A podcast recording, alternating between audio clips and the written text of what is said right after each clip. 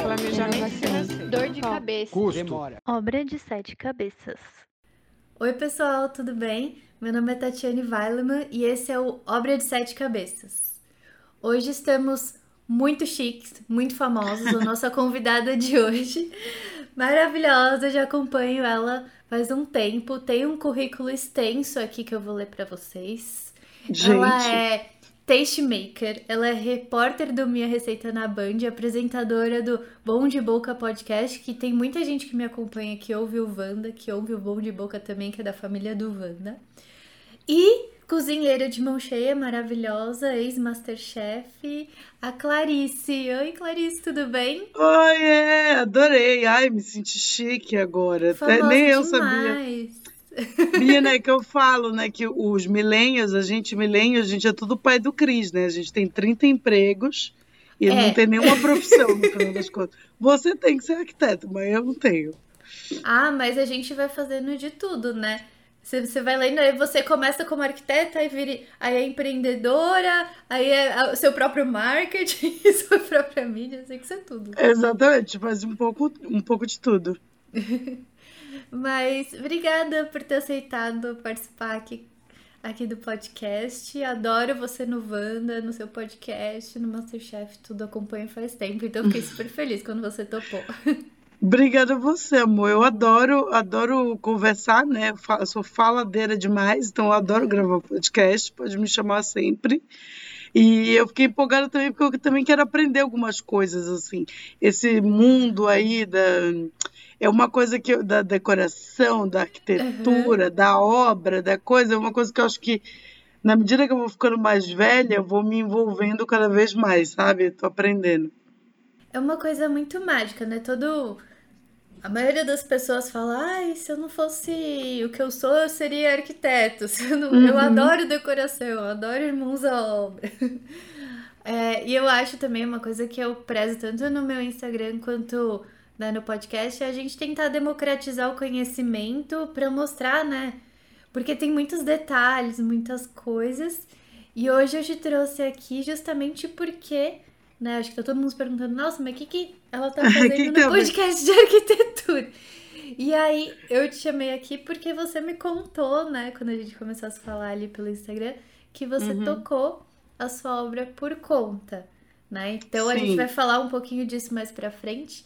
Mas antes disso, eu queria que você contasse um pouquinho da sua história, o que você está fazendo hoje, dos seus 30 empregos. Um. É, tô aqui, gente, vamos lá. Eu, eu falo que eu sou uma, uma blogueira relutante, né? Uma influenciadora digital, digamos, eu odeio essa palavra. Influencer. É influencer relutante, porque foi uma coisa que meio que aconteceu na minha vida, não era uma coisa que eu buscava. Mas eu antes eu trabalhava com moda e eu era assessora de imprensa, e aí eu Ah, tive que uma legal. é, eu tive uma reviravolta na minha vida, fui mochilar, fiquei viajando o mundo aí por seis meses, voltei, participei do Masterchef e mudou minha vida para sempre, assim. Eu sempre cozinhei, eu sempre gostei de, de cozinhar, eu cozinho desde criança, desde uns seis, sete anos. Vim morar em São Paulo, eu sou de Belém, vim morar em São Paulo com 17 anos, então aí comecei a cozinhar mais, de fato. E, e aí foi isso. E aí decidi que queria mudar de vida, que queria trabalhar com comida, entrei no Masterchef e virei influenciadora digital, digamos assim. E hoje eu vou fazendo várias coisinhas aí para pagar a ração do Benjamin, que é meu cachorro. Ele é muito fofo. Exato. Então eu gravo vídeo, tem meus programas da Taste Made, tem esse programa da Band que é o Minha Receita, que é bem legal, tem o podcast, eu vou tocando essas coisas assim. E aí, agora já entrando aqui na. Pra quem não me conhecia, um resumo meu é, é isso. E aí, então, eu moro aqui em São Paulo há 14 anos, né? Vou fazer 14 anos agora. E eu sempre dividi casa. Como eu vim com 17 anos, eu, enfim, Você veio sozinha? eu vim com dois amigos da escola, é, eram dois meninos, e aí eu, como boa canceriana, virei mãe deles, né, com 17 anos, então eu que cuidava da casa, eu fazia janta, eu ficava puta, porque eu fazia, eu fazia janta e aí chegava ele, ah, eu comi uma coxinha. Eu, não, agora tu vai sentar e vai comer. Não, eu fiz estrogonofe, a gente vai sentar na mesa. Eu botava a mesa e Não tal. é A gente- saudável. Exato. Você veio pra fazer faculdade? Vim pra fazer faculdade. Quando eu tinha 12 anos, eu decidi que eu ia sair de Belém. Eu tinha 12 anos, eu falei assim, quando acabar a escola eu quero ir para São Paulo. Meu sonho quando eu tinha 12 anos era vir trabalhar na MTV, né? Que eu acho que é o sonho de Ah. muita gente da minha geração. Ser VJ da MTV.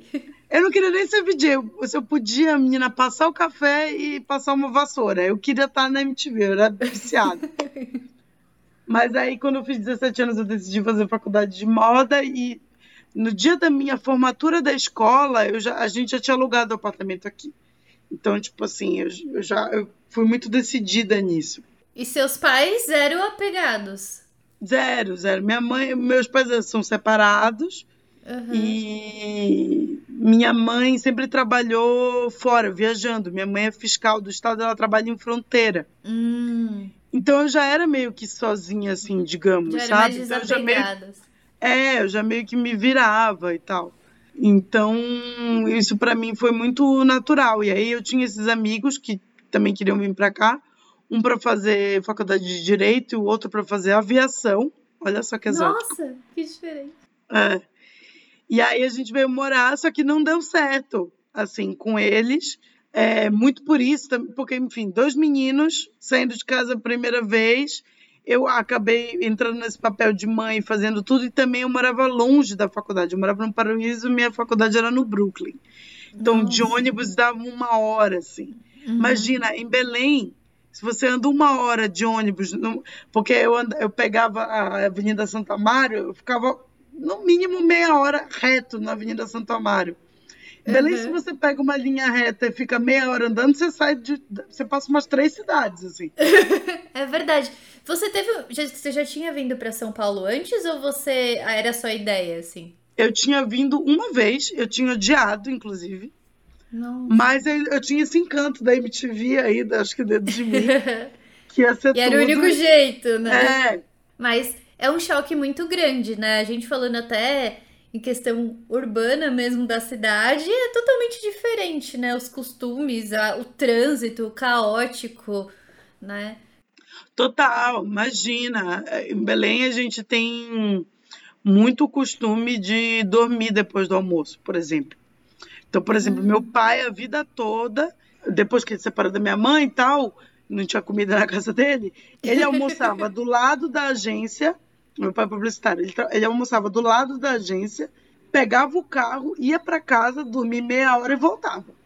Nossa. E era do lado também, né? Do dar lado tempo também de. é. 10, 5, 10 minutos ele estava em casa. Então ele ia dormir e voltava. Então eu sempre tive esse é, costume de dormir assim. Imagina. Aí aqui eu saía da faculdade, fazia faculdade de manhã, saía da faculdade uma da tarde, queria dormir. Eu ficava meia hora no ônibus, quando chegava já tinha passado, já tinha que fazer outras coisas, não dava, entendeu? Não, e aqui é um ritmo totalmente diferente, É, né? Tipo, Quando você imagina. conversa com as pessoas dormir de tarde, você fala, meu, o que que é isso? Você tem 10 anos? 7 anos? Exato, exato. Para mim era uma coisa, né, todo mundo dormia de tarde. Até a moça que trabalhava lá em casa sempre teve. É... Ai, não sei qual é a palavra politicamente correta, gente, que a gente fala, funcionário da casa. Aham, funcionária. Até ela dormia, todo mundo dormia, entendeu? Uhum. Então, para mim era normal essa coisa. Eu- isso é uma coisa que me marcou muito. da- da- desse imediatismo da cidade que eu percebi, hum, aqui não dá para dormir de tarde, sabe? Aí você veio e aí você primeiro foi morar com seus amigos, né? Vocês alugaram o quê? Um apartamento, uma casa? É, não, era um apartamento no Paraíso, era um apartamento bem grande, era um apartamento antigo, assim, mas era um apartamento bem grande. E aí eu vi que, eu falei, mano, não tenho a menor condição de ficar uma hora no ônibus todo dia. E aí fui morar com uma amiga da faculdade, que coincidentemente era de Belém, que eu não conhecia, a gente se conheceu na faculdade. Caramba! Que coincidência. E aí a gente foi morar lá no, no Brooklyn, que eu odiava, odiava. Morei lá três anos, dois anos, porque um ano eu morei na Espanha. É, morei dois anos, odiava, porque assim, é um bairro morto, que não tem nada. É um Uhum. bairro muito familiar, para quem não é de São Paulo tá ouvindo, assim. É um bairro, um bairro extremamente familiar, é residencial, que as pessoas não andam na rua. Tudo, Não dá tudo fazer faz nada de a pé, carro. né? Você não tem uma padaria na esquina, né? E você foi Não. também meio do 880, porque o Paraíso ali, eu não sei que parte do Paraíso você tava, mas ali perto da Paulista, mais movimento, deve ter muita coisa de rua. Não, atrás do metrô, na Peninos, a gente morava. Ah, era um lugar Era super movimentado, é. E aí você vai pro Brooklyn, que é um, um bairro. E é engraçado que é como se São Paulo tivesse mini cidades dentro da cidade, né? Então, Total. você vai pra um bairro é um jeito, aí você vai pro outro. Às vezes até o Brooklyn tem rua ali que parece um pouco interior, porque tem umas partes mais fechadas, né? Tem umas áreas Uhum. residenciais de casas muito grandes que você fala, nossa, é super arborizado, é lindo, mas se você quer ir no mercado e numa farmácia, você tem que pegar o carro. Não tem jeito. né? Exato. Eu acho, eu, uma coisa que eu percebo aqui já há muitos anos é isso. Por exemplo, pessoas que são de outras cidades, principalmente cidades menores, assim. Belém não é uma cidade pequena, né? Tem Uhum. milhões e milhões de habitantes. Não, não sou do, não sou dos fatos assim. Não sei exatamente. Mas é, é uma cidade grande, a capital do estado e tal. Uhum. Mas comparado com cida- cidades sudestinas, como é, Rio, São Paulo, Belo Horizonte Porto Uhum. Alegre, é uma cidade relativamente pequena. Então, essas pessoas, eh, pessoas que são de cidades assim, quando vêm para São Paulo, tendem a ficar mais no miolo, em lugares que você Uhum. consegue fazer tudo a pé. Então, aqui, hoje eu moro na Consolação, aqui nessa, nessa região, Consolação, Paraíso, Vila Mariana, Santa Cecília, é onde se concentra a galera que é de fora, porque eu acho que é isso, a gente tem essa necessidade de conseguir fazer tudo meio que perto. A Moema, que é uma extensão do Rio de Janeiro, por exemplo, a maior concentração de carioca em São Paulo é em Moema. É. Porque Moema também tem muito vida de bairro, tem muito restaurante, dá É. pra fazer muita coisa a pé. Mas Moema agora que tem metrô, né? Mas antes também ela Uhum. era bem isolada, Isolado. né? E também É. tem uma coisa de quem vem de, de cidades menores pra São Paulo, que eu percebo, né? Eu nasci aqui, cresci aqui, a minha visão é muito diferente, mas quem vem de fora não gosta muito de dirigir aqui, né? Assim, logo que É, eu não chega. dirijo. Então, ou não dirige ou não gosta de dirigir aqui. Então, tá dentro desses bairros, desses centros que você consegue se locomover, faz muito mais sentido, né? Total. Pra mim foi assim, eu ficava ali naquele ônibus 40 minutos, uma hora, duas horas, porque aí eu me mudei para o Brooklyn, mudou o problema. Eu estava perto da faculdade, mas longe de tudo que eu queria fazer. Então, mais nessa época, eu era jovem, né? Tinha 18 anos, imagina, morando sozinha pela primeira vez. Eu Liberdade. queria sair, eu queria fazer as coisas. É. Inclusive, eu adorava, eu vivia na Liberdade, no bairro da Liberdade. Ah, Eu vivia aqui na Augusta. Eu gostava de ir em exposição, de ir em museu, que era uma coisa que eu não tinha em Belém. Então, aí tudo que eu queria fazer de lazer, eu tinha que ficar uma hora no ônibus também. Sair para balada, nessa época a gente não tinha grana, então eu me lembro que a gente pegava o busão, o último busão que a gente pegava 11 e meia da noite, e depois tinha que pegar o primeiro que era tipo 5 e meia da manhã. Então, tipo assim, nossa. eu tinha que ficar na rua a madrugada toda. Senão não tal. tem jeito. É, porque naquela época táxi era caríssimo. É isso que eu ia falar. Você lembra mais ou menos o ano que foi? 2008, 2009. Para o pessoal mais jovem, é uma cultura, né, de tipo, ah, pede um Uber, é muito fácil. É. Mas não tinha, não tinha como. E o táxi Hum. era caríssimo, era um absurdo. Você não, não era uma. é, Assim, não era uma alternativa viável ficar pedindo táxi. Não, né? nessa época não existia rede social direito, ainda tinha Orkut, mas era muito, enfim. Ninguém tinha nem internet direito no celular. Eu tinha Blackberry. E o BlackBerry ainda tinha o BBM, né? Que era Exato. aquele chat. Eu tive também BlackBerry, mas eu tava até conversando com a Malu, a arquiteta que trabalha comigo, ela é mais nova, né? E aí ela tava falando esses dias, eu falei, não, porque eu sou velha. Ela, mas imagina você velha. Eu falei, Malu, quando eu estava na faculdade, a gente conversava por mensagem de texto. E era a felicidade de ter mensagem de texto ilimitada, porque não tinha internet no celular pra ficar falando por WhatsApp eternamente. Não existia, né? Total. Não, tinha, tinha rádio, lembra? Como é que chamava aquele negócio que fazia. Ah, é ver- do Nextel, né? Nextel. Gente, eu nunca consegui mexer naquilo. Eu tinha aquilo, mas ele era assim. Bizarro, né? Porque às vezes você não conseguia mutar e do nada ele- alguém que falava com você fazia barulho do nada. Exatamente. exatamente. Mas é uma outra, uma, uma outra realidade. Eu acho que hoje ainda tá no bairro tipo Brooklyn, tendo Uber, tendo. Agora também teve umas, tem umas outras estações de metrô já tá com acesso muito melhor, né, do que do que na época, né? Total. Lá no Brooklyn você morava também em apartamento ou era casa? Porque lá tem menos prédios, né? Não, apartamento. Então, eu nunca tinha morado em casa na minha vida. Aí, em 2009, eu fui fazer um ano de intercâmbio na Espanha. Então, uhum. a gente tinha essa possibilidade na faculdade de cursar um ano é, em, algum, em alguns países. Eu escolhi a Espanha. E aí foi a primeira vez que eu morei em casa. Eu nunca tinha morado em casa, eu nunca morei em casa em Belém sempre em apartamento, sou bem menina de apartamento mesmo. e aí era muito legal, porque a gente foi, era em Madrid, era assim, não era exatamente Madrid, é como se fosse um ABC, chama Via Viciosa de Odon, o nome do lugar. Uhum. Ficava uns 40, 50 minutos de Madrid. E era um lugar, parecia uma cidadezinha do interior, assim, não tinha muito que nada. E é, é, essa cidadezinha, ela é conhecida é, por ter vários sítios e por ter várias casas, assim. Tanto que alguns jogadores do, do Real Madrid têm casa lá e tal, tem uma parte uhum. meio que de umas mansões. Que chique. É. Mas tem. Sabe a série Elite do, da Netflix? Sei, sei. Eu não assisti, mas eu sei qual é. Bom, se alguém assistiu, a escola onde se grava Elite é, da Netflix é a faculdade que eu fui. A faculdade que eu estudei. E é enorme, assim. E aí eu fui morar numa casa com 10 pessoas, né? 10 comigo. E aí fui eu e um amigo meu que não ia fazer faculdade lá. Ele morava em Belém. A gente era muito amigo. E ele decidiu ir fazer um curso em Madrid. Eu meio que arrastei ele junto comigo. e a gente a gente dormia no, so, no é, não sótão é em cima é no uhum. é porão porão embaixo é é, no porão da casa. Como essa, essa, essa cidadezinha ela era praticamente povoada, era velho, alguns ricos que tinham essas mansões e a galera da faculdade. Essa faculdade é uma faculdade muito internacional. Na Europa tem um, um, um programa que chama Erasmus, que você uhum, pode ir de vários lugares da Europa e ir para lá. Então, tipo assim, era uma cidade praticamente universitária. Então tinha esses casarões que eles alugavam para quem estava na faculdade e dividiam uma galera. E a gente ficou com o quarto do porão, que era o quarto mais barato.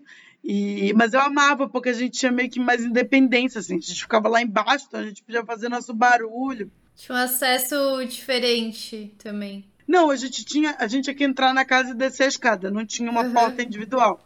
Mas a gente podia fazer nossos barulhos, nossas coisas lá. Não era como se a gente dividisse porta de quarto com alguém, sabe? Uhum. Então era, era legal por isso. E aí depois, eu, aí eu morei nessa casa por seis meses. E aí depois, eu, eu nesse, durante esses seis meses, eu comecei a namorar um mexicano. E ele morava numa casa que tinha até nome, eu adorava isso. Lá tinha umas casas que eram muito grandes, que elas tinham nome, e essa chamava Via Pepa. Era uma casa gigantesca, que tinha acho que uns três ou quatro andares, mais o porão. Nossa. O porão era tão grande. O, é que não é porão, na verdade, é porque o porão parece uma coisa sombria. Uhum. Não era um, porão, não sei, não tô conseguindo lembrar a palavra. Era um basement, na, assim, é, é sabe? É que a gente traduz, né, tipo, literalmente a palavra do basement é, é porão, só que é. o ide a ideia de porão é, é, é, aquele negócio meio escuro, né? É, que você guarda, joga umas caixas, assim, É, né? mas, eu, eu mas não é, é muito comum também lá nos Estados Unidos, tem muito... Quando a gente vê, pai, pra dar um exemplo, essas séries de transformação tipo, ah, Irmãos uhum. Obra. Eles têm muitas áreas que transformam esse basement num dormitório, às vezes até tem o acesso separado para poder alugar. Então é uma Exato. coisa comum mesmo. Então, nesse caso, nesse basement da, dessa casa da Via Pepa, foi isso, o cara reformou e aí tinha era gigante, tipo, tinha um banheiro lá embaixo, ele fez um bar. Nossa. E aí tinha um espaço grande e ainda ele ainda fez mais dois quartos para trás, porque a casa era muito grande. Uhum. E aí tinha uma piscina e ainda tinha a casa da piscina. Então, nessa casa, tinha um, um, um tráfego de pessoas muito grande, a maioria era mexicana, é, assim, a maioria esmagadora. Eu acho que teve uma época que eu morei lá, eu, eu fiquei lá um mês morando nessa casa, depois eu fui para uma outra. Uhum. Ou seja, em um ano na Espanha eu me mudei umas três, quatro vezes. É, eu sou, mano, eu sou rainha de mudança. Rainha, eu faço uma mudança como ninguém. Eu.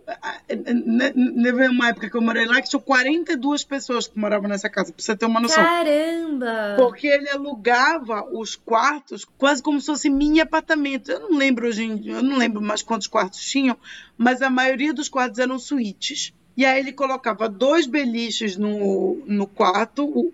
Ele, eu tô falando o dono da casa, né? Sim, sim. Então ele, ele colocava dois beliches dentro. A maioria da estrutura era assim: dois beliches dentro de cada quarto, era suíte, tinha uma geladeira pequena, um micro-ondas e um, um, um móvelzinho assim de, de, de armário e um móvel como se fosse uma, uma dispensinha.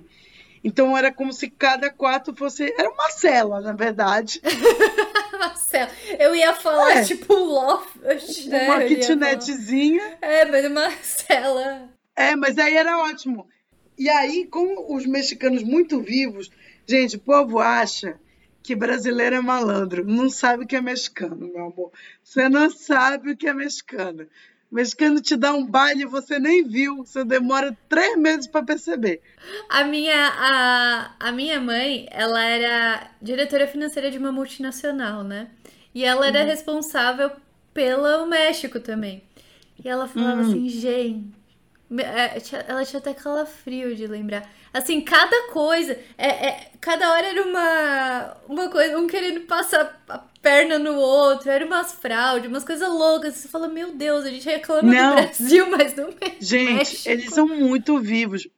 Eu vou, eu vou falar só rapidinho aqui do Marcelo, você falou de fraude, eu lembrei disso que eu adorava. Conta, conta. Ele, na, em Madrid, você, é, você tinha passes de ônibus mensais que mudavam o preço de acordo com a tua situação. Então, tipo, se você é mais velho, se você é universitário, se você é universitário até 20 anos era um preço, depois de 20 anos era outro e tal. Uhum. Então, o mais barato era o tipo universitário com menos de 18 anos. E aí tinha uma galera lá que era assim. Então, o que, que eles faziam? Sei lá, o passe mensal normalmente custava 60 euros. Para quem tinha menos de 18 anos, custava 30, era metade do preço. Então eles descobriram que se você. Aí você tinha que ir lá na prefeitura, te cadastrar e você ganhava esse passe. Se você perdesse o passe, você ganhava um outro, mas o antigo não era desativado. então o que, que eles faziam? Eles. O cara que tinha 17 anos e tinha esse passe mais barato, ele tirava um segundo e ele vendia por tipo 40 euros para outra pessoa, porque ainda era mais barato. Uhum. E ele ganhava um pouquinho. Mas ele ganhava um troquinho. Então, tipo assim, mexicano, mano, tu não tem noção. Mas enfim, e aí o que, que os mexicanos faziam? Nesse basement, como tinha esse bar, não sei o que, eles faziam baladas. E eles vendiam ingresso. Era tipo, sei lá, 5 euros, 3 euros, sei lá. E eles faziam altas festas nesse, nesse basement, que ia, tipo, a faculdade toda. Era o point, assim, tipo, sabe, é, festa de, de, de filme americano? assim. Era isso, era isso. Então, essa casa era muito louca, era muito legal. E aí, às vezes, eles faziam umas comidas também, tipo assim, eles decidiam fazer, sei lá, uma noite do taco, ou eles faziam uma carne assada, que é um churrasco, uhum. e vendiam o ingresso também. Porque a casa era muito grande, uma piscina, era super legal. E foi super bacana. E aí, enfim, e aí quando eu voltei da Espanha, eu decidi também que eu não queria. Foi aí que eu decidi que eu não queria dirigir, porque na Espanha eu conseguia fazer tudo de, de de ônibus. Uhum. Eu percebia que tipo, o que eu tinha que fazer era morar perto das coisas Exato. e não ter um carro. Uhum. E aí eu voltei a morar no centro de São Paulo, mas continuei dividindo casa sempre. Apartamento novamente. Apartamento novamente. E aí eu comecei a morar com a minha irmã. Minha irmã veio morar em São Paulo enquanto eu estava na Espanha. Uhum. E aí eu comecei a dividir com a minha irmã. Aí, enfim, aconteceu tudo essas coisas na minha vida e aí eu Aí passaram-se muitos anos, tá? Eu fui morar fora e voltei também, não sei o quê, Masterchef, batati patatá. E aí, por uma circunstância da vida, é, eu tinha entregado meu apartamento, não tinha mais apartamento aqui em São Paulo.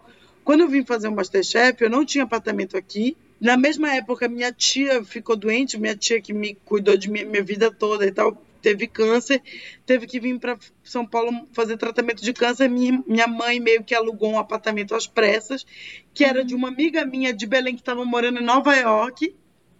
Então a gente sublocou esse apartamento. E aí eu fiquei morando nesse apartamento um tempão. E aí depois minha mãe alugou outro apartamento e minha mãe ficava aqui direto com a minha tia. Minha tia, o tratamento durou mais de um ano. Eu acabei ficando nesse apartamento. Ela voltou para Belém, mas ela vinha a cada dois meses e tal. Uhum. E aí, né, com, com essa coisa da pandemia, minha tia ficou bem, graças a Deus, ficou em Belém. Ai, E aí não fazia mais sentido para mim ficar naquele apartamento.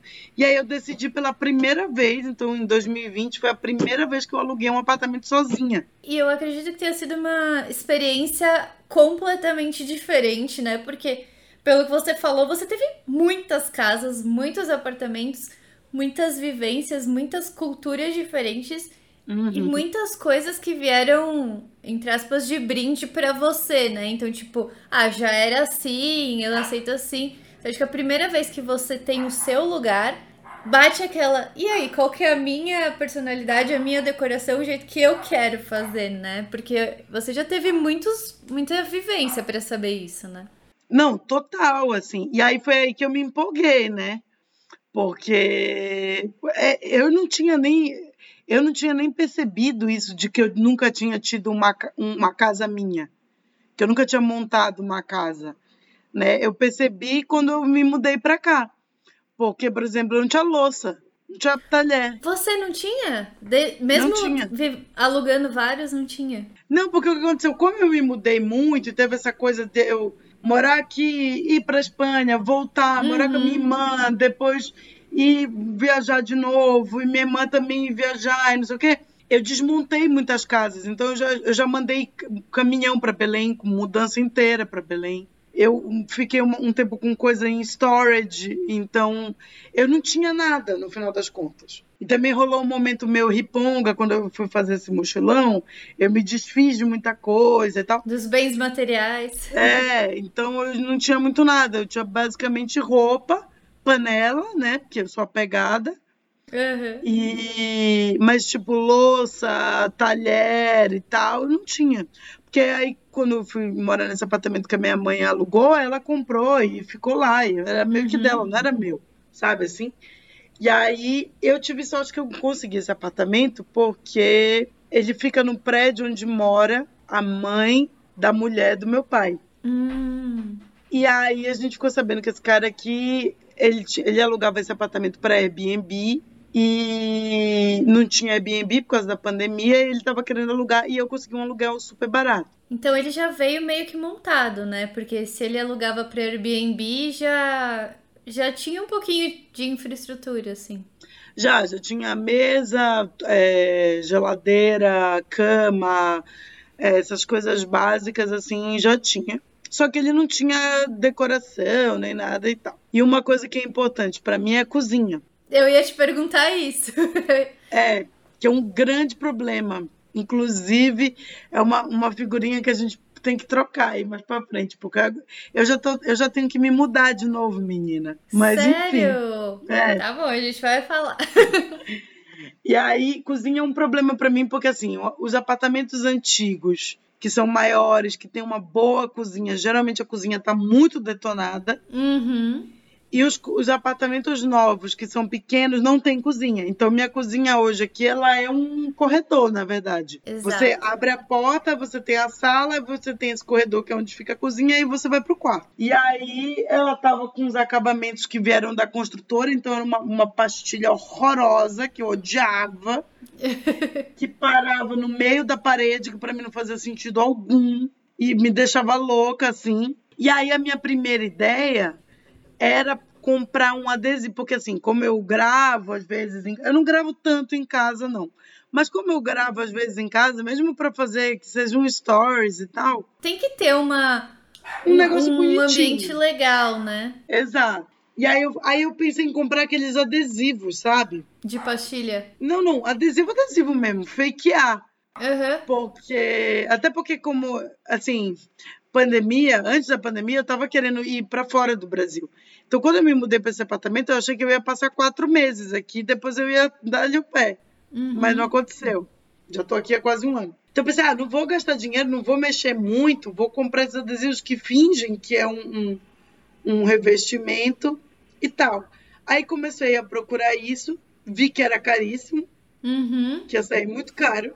E aí a mulher do meu pai falou, falou assim, olha, revestimento é um negócio muito barato, cara. É mais barato se tu comprar um revestimento e assim, tu faz isso em dois minutos. É. É mais fácil tu fazer um, um trocar o revestimento do que outra coisa. E aí, como o meu aluguel aqui era barato, eu falei assim, ah, beleza. E aí aquela coisa, o, o melô da obra para mim é uma música do Caetano que é tudo era apenas uma brincadeira e foi crescendo, crescendo, me absorvendo. É? Exatamente. A história da Jaque, né? Jaque tá fazendo isso, vou fazer aquilo, vou fazer isso, vou fazer aquilo. É sempre culpa da Jaque que as coisas ficam mais caras, né? Porque. É, já... Exatamente. Mas você vai trocar uma tomada quando você vê você tá pintando um quarto. Exato. Então foi meio que isso que aconteceu comigo aqui. Aí eu decidi trocar o revestimento ah, já vai mexer mesmo, então vamos pintar. Ah, então já vai mexer mesmo, vamos trocar a torneira. Ah, já vai mexer mesmo, então bora botar um filtro. Ah, já vai mexer mesmo, então vamos puxar mais um ponto de luz. Vamos mexer mesmo, vamos puxar mais uma tomada e virou uma obrinha. Foi isso, basicamente. E eu ia te perguntar, qual foi sua dificuldade maior? Porque também acredito que tenha sido a primeira obra que você fez. Você já tinha foi. tido nenhuma experiência com obra antes, né? É, o máximo que eu fazia quando eu entregava os apartamentos, quando eu dividia com as pessoas, a gente tinha que pintar, né? Sim. Então, geralmente pedia, chamava um, encontrava um pintor ali do bairro, pinta tudo de branco, um beijo, um queijo, e era aquilo. Mas uma obra então, que eu fosse é viver. Diferente. É, que eu fosse viver depois, não. Então, era uma ideia para ser uma coisa mais estética, né? Mas, primeiro, né? Trocar o revestimento, era uma coisa estética. Então, Totalmente. começando por esse ponto. Você tinha ideias de referência que queria, assim, ah, eu, eu, ah, eu gosto disso, eu gosto. Você já tinha bem em mente o que você gostava ou foi meio na raça? Não, eu tinha certeza que eu queria esse. É, eu sou, eu, às vezes eu sou meio refém das modas e dos trends, assim, das tendências. Deixa eu adivinhar, azulejo de metrô? É, esse mesmo, era esse que eu queria. Aí, eu, porque eu tenho o um, um sonho de uma cozinha verde. Hum. Ou azul escura. Uhum. Então, e aí eu começava a ver essas coisas no Pinterest, não sei de onde saiu, deve ter visto em algum lugar e fiquei com isso na cabeça, que eu queria esse revestimento branco de metrô, uhum. com o rejunte pintado, eu queria o rejunte escuro. Ah, sim. E aí eu queria é, os armários azul escuro ou verde escuro, verde bandeira, assim. Ai, lindo. E os detalhes dourados. Então, era essa a minha, a minha referência. Eu encasquetei com isso. Uhum. Então, a minha ideia era botar esse revestimento de metrô, que eu também sabia que era barato e que era fácil sim, de colocar, sim. sabe? Uhum. E eu queria adesivar os armários. Os armários são brancos, uhum. desses que a, que a construtora entrega, então ele não tem personalidade nenhuma. Uhum. Então eu queria adesivar ele de, de azul escuro ou verde escuro e tal. E aí meu sonho é aquela. Aí começa a sonhar, né? Aí botar aquela piazona bonita e tal. Uhum. Só que a pia. A... Quando eu falo pia, eu quero dizer torneira, tá, gente? A torneira. uhum. Pra mim é muito importante ter torneira quente. E aqui não tinha. Uhum. Então eu ia botar aquele conversor embaixo e tal. O aquecedor, né? É, só que aí quando eu fui na loja de. Que é isso, tô sonho, sonho, sonho. Quando você chega na loja de material de construção, os sonhos vão desabando. Era outra pergunta que eu ia te fazer, porque assim, quando a gente começa. É, quem não tá acostumado, né, com obra e tudo mais, começa a. Ah, é isso aqui, né? Esse revestimento, vou comprar o revestimento. Só que não pensa o eu, eu sei o que eu quero, mas você não pensa todo o que engloba, né? Que tem muito detalhe quando Sim. vai se tratando de obra, né? Então, ah, tem o argamassa certa, aí tem o rejunte, aí tem que dar esse acabamento aqui, tem que encontrar certo. Aí eu quero uma água quente, mas tá chegando água quente aqui, aí eu quero uhum. colocar o, o aquecedor por baixo. Tem a tomada 220, tem o fio certo. E aí uma coisa vai tomando na outra, né? Você começou a ficar meio em desespero, assim? Não, eu comecei a me empolgar muito. A, graças a Deus, teve o limite do, de, do dinheiro e do. Na verdade, assim, na época eu tava até com grana. Eu já, já, já tinha quarentenado ali um, alguns meses, eu não tava saindo de casa. Como eu tinha dinheiro porque eu ia viajar, eu ia passar um tempo fora, eu tava com dinheiro. Eu me segurei mais porque o apartamento é alugado. E eu achava que eu não ia ficar muito tempo aqui, que de fato uhum. não vou ficar. Uhum. Mas se, se fosse um apartamento meu, ou um apartamento que eu pensasse ficar uns cinco anos, eu tinha jogado um dinheiro, assim. É, mas foi mais isso o, o, limitante. Eu comecei a, a me empolgar mesmo. Por exemplo, o negócio do rejunte. Cheguei lá, fui escolher rejunte, gente, há 35 cores de rejunte. Aí você já começa a pensar um monte de coisas, já pensa, hum, será que eu mudo o rejunte do banheiro também? Sabe? E não só cores, como tipos, né? Tem vários é. tipos, você não sabe qual que você escolhe, né? Não, aí tem. Aí não, eu tinha essa ideia do, desse, do, desse revestimento aqui do, do, do metrô. Aí cheguei lá, tem um negócio que o hipster adora agora, que é o não sei o que hidráulico, como é? Ladrilho hidráulico. É, menina, que é lindo, é, é lindo. super cool. Uhum. E é uhum. barotésimo. É, mais ou menos. Depende. É, é, depende, né?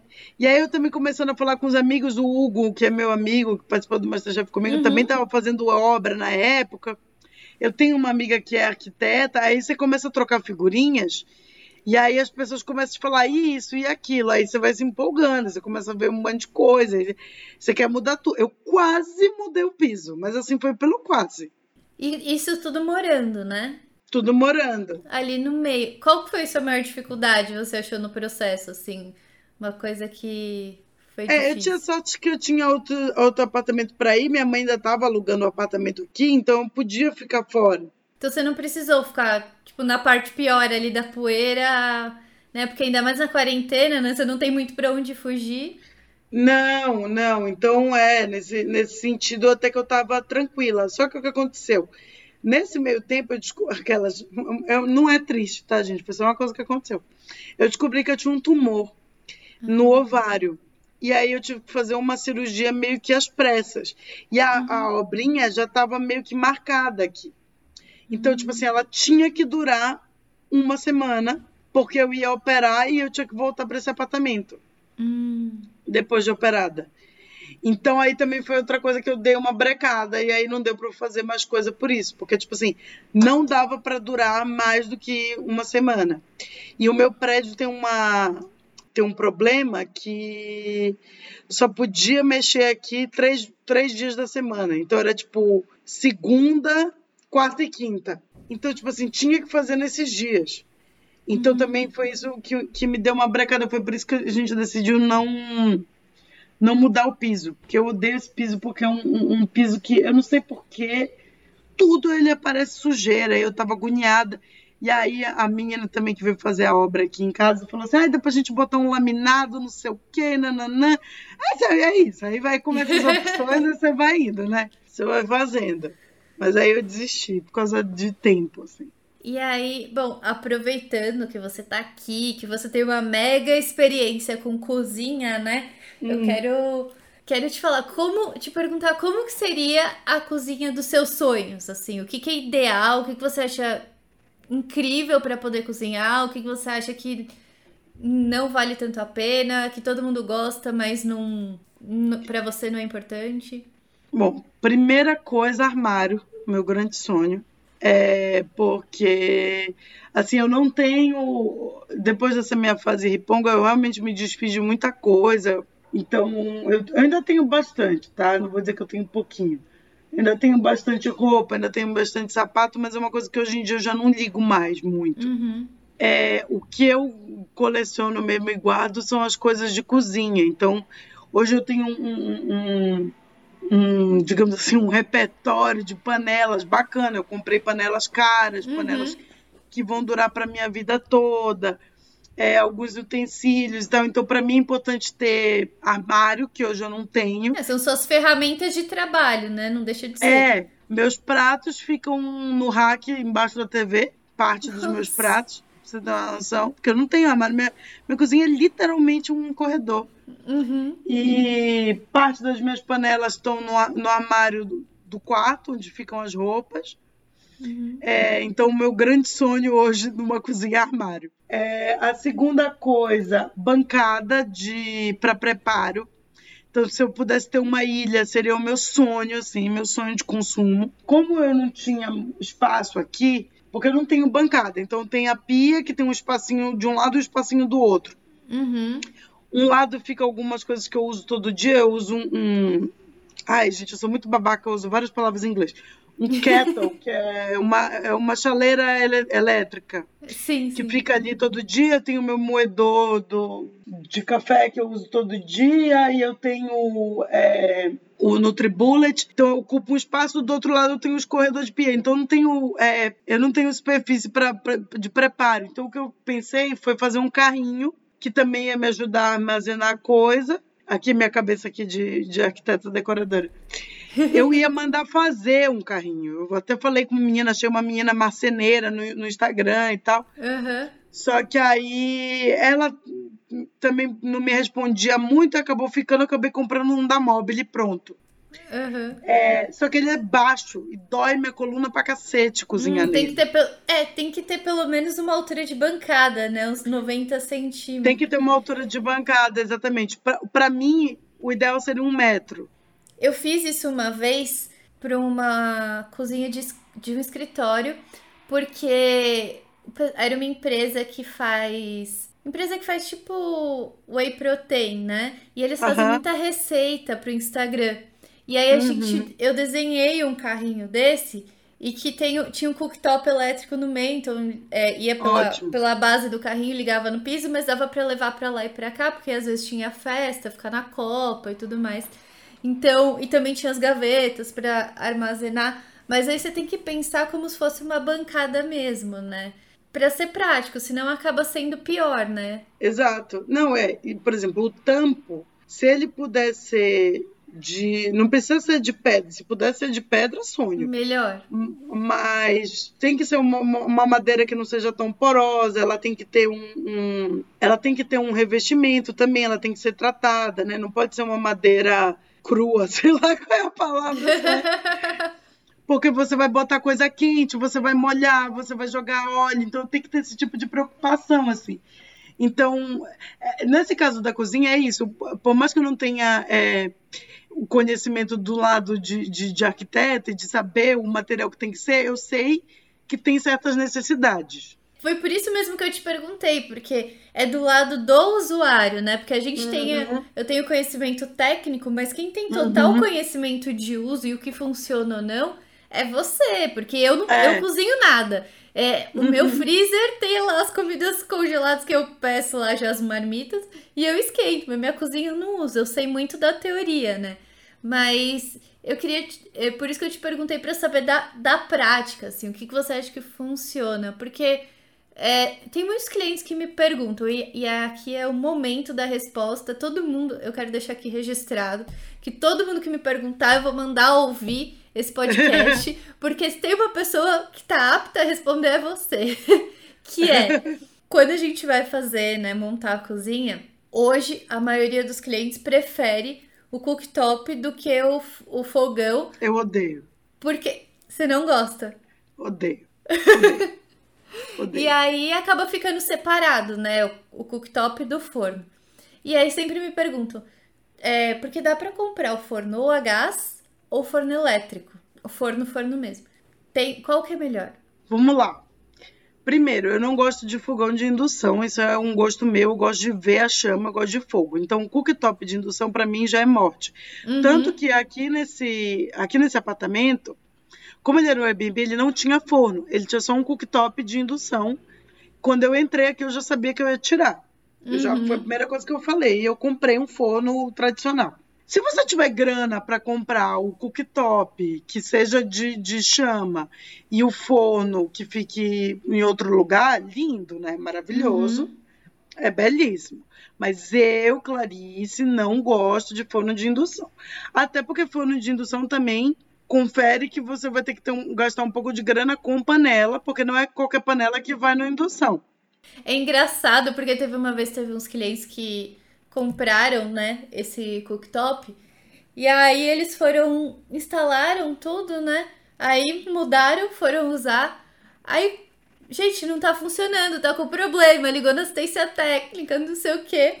Até que me mandaram mensagem. Aí, gente, vocês estão usando a panela a panela certa de, de indução, triplo. né? Aí eles, não, tem panela certa, a gente não sabia. Até que colocou a panela certa e viu que tava funcionando. O problema não era o cooktop, o problema era. Exato, não adianta você comprar seu cooktop belíssimo de indução e querer jogar sua frigideirinha de 25 reais né, levinha, porque ele não lê, entendeu? Ela uhum. precisa de peso.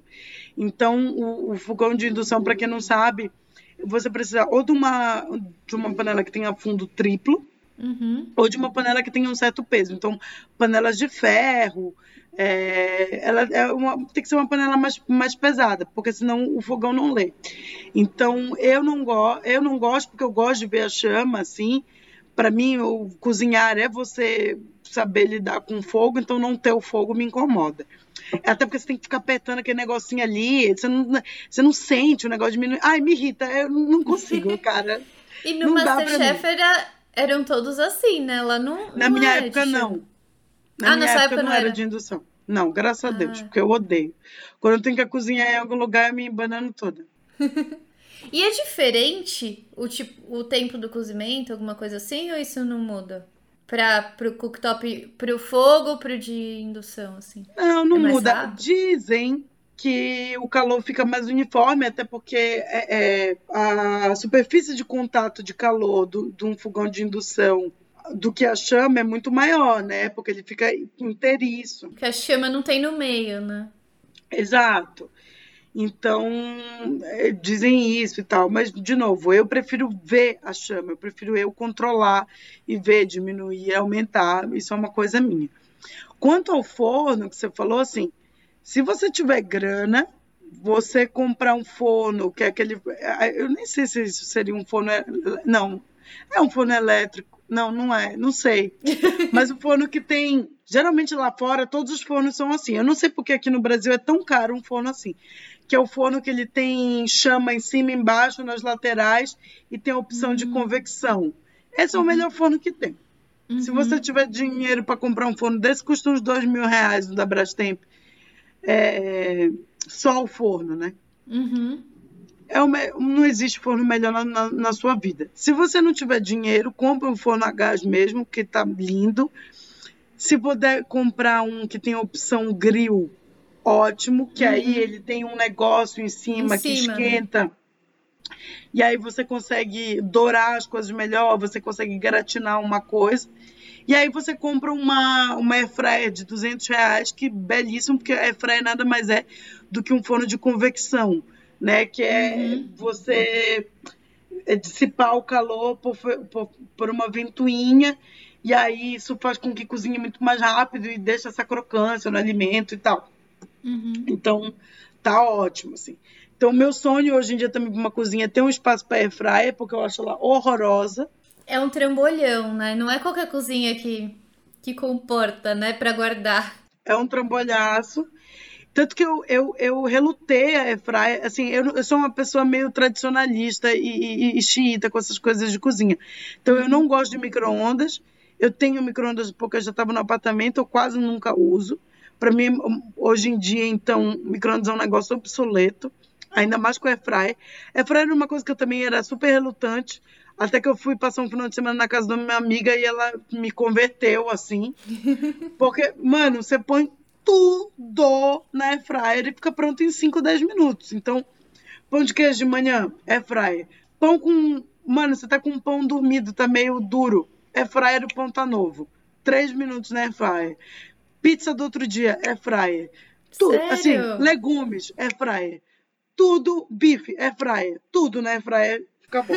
Tudo e fica pronto em 10 minutos. É isso. Se você quiser usar gordura, você usa. Você põe um papel alumínio ali, você usa. Se não, ele funciona. Então, para o dia a dia, por exemplo, para mim não tem mais necessidade, já não tinha mesmo, mas necessidade de sanduicheira, torradeira, micro-ondas, tudo eu uso airfryer, tudo.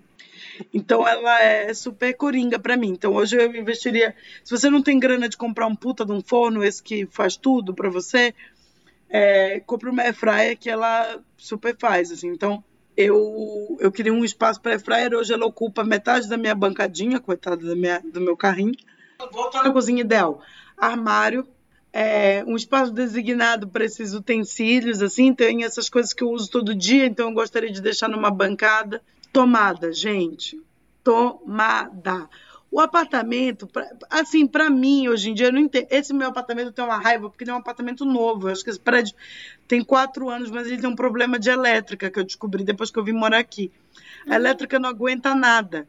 Então eu não posso botar nem ventilador de teto, pra você ter uma noção que não aguenta. Nossa! É. Caiu disjuntor, assim? Cai. Eu chamei três eletricistas, porque eu não acreditei nos primeiros dois. Eu falei assim: não, não é possível, esses caras estão. Mas não... os três falaram para mim que não aguentavam. Tanto que eu queria puxar mais tomada na, na cozinha. E o cara falou assim: não, isso aqui é o máximo que dá. Meu sonho uhum. seria ter uma, uma tomada 220 na cozinha. Isso é uma coisa importante. Uhum. Porque certas coisas como liquidificador, processador, essas coisas assim, se você tem a opção de comprar 220, ele tem mais potência. Então, você hum. ter uma, uma, uma tomada 220 na cozinha é tudo maravilhoso, assim, seria um sonho. E aí, a última coisa importante, importantíssima para mim, é luz. Então, aqui, essa cozinha, como ela é no corredor, ela tinha um ponto de luz, só eram duas lâmpadas, que eram um ponto de luz redondo, e aí eu decidi colocar um paflon, que eu, uma coisa que eu descobri, esse nome, é paflon mesmo que chama, não? Plafon. Plafon, descobri isso durante a minha obra. Eu comprei um, um, um, um plafon comprido de LED. Um retangular de LED. É. Para poder iluminar ela toda, mesmo assim não é o suficiente para mim. Eu queria mais uma luz que ficasse cima, atrás da pia. Para não fazer sombra você, na comida. Né? Não, que ficasse atrás da pia. Eu queria botar uma. uma... Podia ser um negocinho de LED mesmo. Uhum. Para quando eu estivesse lavando a louça, ali naquela bancada tivesse mais luz. Mas assim, luz para mim é muito importante. Eu odeio luz fria, não suporto. Eu sou meio americana nesse sentido. Se eu, se eu tivesse uma, um dia eu vou ter um apartamento grande que eu vou encher uhum. de abajur. E a minha casa vai ser só luz indireta. Porque eu não ligo lâmpada à noite. E, e assim, eu acho super importante quando a gente fala de iluminação. Tem ainda, né? Tem gente que ainda tem esse, esse trauma, fala, não, é cozinha, banheiro tem que ser luz branca. Mas a luz branca, ela distorce muito a cor, né? Então, para esses ambientes, a gente costuma usar, a gente fala de temperatura de cor, né? uma uhum. temperatura de cor mais neutra, que ela tenta se aproximar o máximo possível à temperatura de cor do sol, da luz natural. É, que eu acredito que para quem cozinha mesmo, né, profissionalmente tipo você, a, a, cor dos alimentos faz muita diferença, né? Então, se você põe uma luz branca, Sim. você muda totalmente ali o. Principalmente no fogão, né? Porque você vê ali o, como as coisas estão mudando de cor na panela, com calor, quando você tira do forno também. Uhum. Então, isso é, é, é, super importante. O único lugar que eu tenho luz branca em casa é na cozinha. Uhum. É, mas eu acho importante ter esse mix. Se eu tivesse uma. Um dia eu vou ter, vou, vamos jogar para o universo. Quando eu tiver minha cozinha, que eu vou fazer ela do jeito que eu quero, eu quero justamente dar esse mix de, de, de luz, assim um pouco de quente, um pouco de frio, deixar ela meio morna, digamos. Uhum. Até porque, assim, uma coisa é a hora que você tá usando a cozinha de fato para cozinhar, para fazer um negócio. Outra coisa é quando você recebe alguém, que aí eu geralmente quando eu recebo alguém, eu já fiz a maior parte do, do que eu tinha de fazer de, de cozinhar antes. Uhum. Então você vai só finalizar um prato e tal, você não quer aquela luz dura, clara, Exato. hospitalar, entendeu? É, tem que ter uma ambientação, né? Exato. E tem uma, uma, um outro tipo de luz também, né, que a gente pode pensar no seu caso, que seria a luz para gravação, né? Quando você quer fazer um stories para gravar, que também influencia bastante, né? É, por isso que eu tenho que ter uma luz um pouco mais estourada, digamos assim, um pouco mais branca, mais fria, porque é melhor para gravar, fica melhor na câmera, então isso é outra preocupação que eu tenho mesmo, assim. Uhum. Mas é, iluminação e tomada na cozinha, para mim, é essencial. E se tiver uma torneira quente, melhor.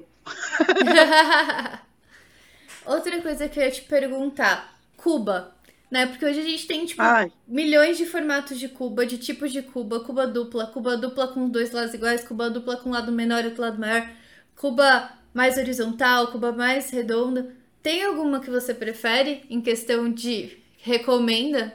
Redondo odeio, acho horrível. Já tive péssimo. É, o sonho seria dupla, no mínimo, assim. Eu acho que a dupla é a melhor para para quando tá cozinhando, até porque, tipo assim, quando você tá cozinhando muito, quando eu falo muito assim, gente, sei lá, Natal na sua casa, vai receber alguém, vai fazer uma festa, Uhum. ou quem faz marmita pra semana toda. Então você vai, por um lado você vai sujando louça, você vai colocando ali na pia, por mais que você vá lavando, tem uma hora que vai dar uma acumuladinha. Uhum. E aí tem outras coisas que você precisa lavar, de alimento, de coisas assim. Então eu acho importante ter a culpa dupla. Para mim, não necessariamente ela tem que ser do mesmo tamanho, pode ser uma, um pouco menor para isso, mas a profundidade é o mais importante. Isso é outro problema nesses apartamentos novos. Como a cozinha geralmente é, mi, é mini, a cuba da pia é micro e ela é baixinha, e então é, é, é ruim, sabe? Assim, às vezes, para você lavar um alimento é ruim. Então, se ela puder ser mais funda, é, isso seria o ideal. Gente, eu tô falando aqui de obra, tá tipo me dando água na boca de obra, tipo assim. de eu sonhar com Você essa cozinha. montando já a sua ideia. Ai, cozinha, assim. Tá sendo gatilho. Mas outra coisa também é investir na torneira, né? Aquela Sim. torneira que tem dois, três jatos, mano, tudo. Maravilhosa. Você gosta da torneira flexível, aquela que solta aí? Sim, tudo. Importantíssima. Impor- Até porque, assim, por que, que eu tenho essa chaleira elétrica na bancada? Duas coisas de cozinha muito importantes. Quando você entra na cozinha, quase sempre é bom ligar o forno e aquecer uma água. Porque quando você está cozinhando, às vezes você, sei lá, um, você está fazendo um arroz, o arroz secou, você está fazendo um molho, o molho secou, ou você quer aumentar ele, esticar ele, né, como a gente chama. Você nunca põe o líquido frio, você tem que botar ele quente. Então, água quente na cozinha é sempre importante, sim. Então a sua chaleira não é só pra fazer chá, né? É pra cozinhar. Eu não faço chá, na verdade, ela é para cozinhar. É, então eu, eu ponho água na chaleira, ligo ela e a água fica ali quente. Então você tem a, a pia. Nos Estados Unidos tem muito isso, que é um sonho de consumo meu, que eles têm em cima do fogão um ponto de água articulada, que é para botar água na panela. Hum, uhum. Isso é muito difícil ver aqui. Eu já fui numa casa bem chique e ninguém tem. Eu não, eu nunca vi. Eu nunca Pois vi. é. Inclusive, esse tipo de, de torneira eu não conheço. Pode ser que tenha, mas eu não conheço aqui pra vender, assim. Eu nunca vi, nunca vi. Então, o meu sonho é aquilo. Mas aí, não tendo aquilo, se você tiver essa torneira flexível que tem água quente, já resolve, entendeu? Uhum. Se a água for filtrada, melhor ainda. Mas, assim, para cozinhar, como você vai ainda aquecer, ou se ela sai muito quente, no meu apartamento antigo, ela sai apelando. Uhum. Então, dá para usar, assim. É, então, ela é boa, é, eu acho importante por isso, de ter essa flexível. Você puxa ela, põe na panela e tal. E, e também, óbvio, para lavar as coisas, porque é muito mais fácil. Né? Ajuda pra caramba. Outra coisa que eu ia te perguntar, que é um assunto polêmico, é triturador de alimentos na pia. Sim ou não? Ah, meu sonho também. Nunca vi, nunca comi, só ouço falar, só vejo em filme, mas, nossa, Eu já instalei em alguns apartamentos, inclusive na casa dos meus pais, a gente instalou e hoje eles amam, eles não vivem sem. É que nem lavar louça, gente. As pessoas falam assim, ah, é porque lavar louça dá mais trabalho do que lavar louça. Não, dá. Não dá. É mentira. Não, é se você mentira. recebe, se você recebe três, quatro pessoas na sua casa, vai ter um bando de pratinho, um bando de copinho, um bando de não sei o quê. Você joga ali na lava-louça, você vai dormir no outro dia tá lá, gente. E Maravilhoso. economizar água também, porque o que ela usa ali pro ciclo da lavagem acaba sendo muito menos do que do que o que você acaba usando na pia, né? Porque acaba correndo muita água, né? Total. Isso é uma coisa que eu aprendi morando fora, é usar lava-louça. É um meu um grande sonho também, um dia terei. Você não tem aí? Não, onde é que eu vou colocar, gente? Não cabe. Normalmente tem, não cabe, não tem lugar pra fryer. Você tá falando tanto de cozinha que eu tô imaginando como que você consegue cozinhar nessa cozinha, Ah, porque ela é gente, muito dá, pequenininha. dá-se um jeito, dá-se um jeito. Não, mas um dia eu vou ter minha cozinha dos sonhos, assim. Mas é, enquanto não dá, a, a lava-louça é uma coisa que eu nunca tive, porque eu nunca tive espaço numa cozinha para colocar. Uhum. É, porque senão, mas assim, com toda certeza. Se tem um espaço, acho que tem que colocar. Você vai aprendendo a usar, entendeu?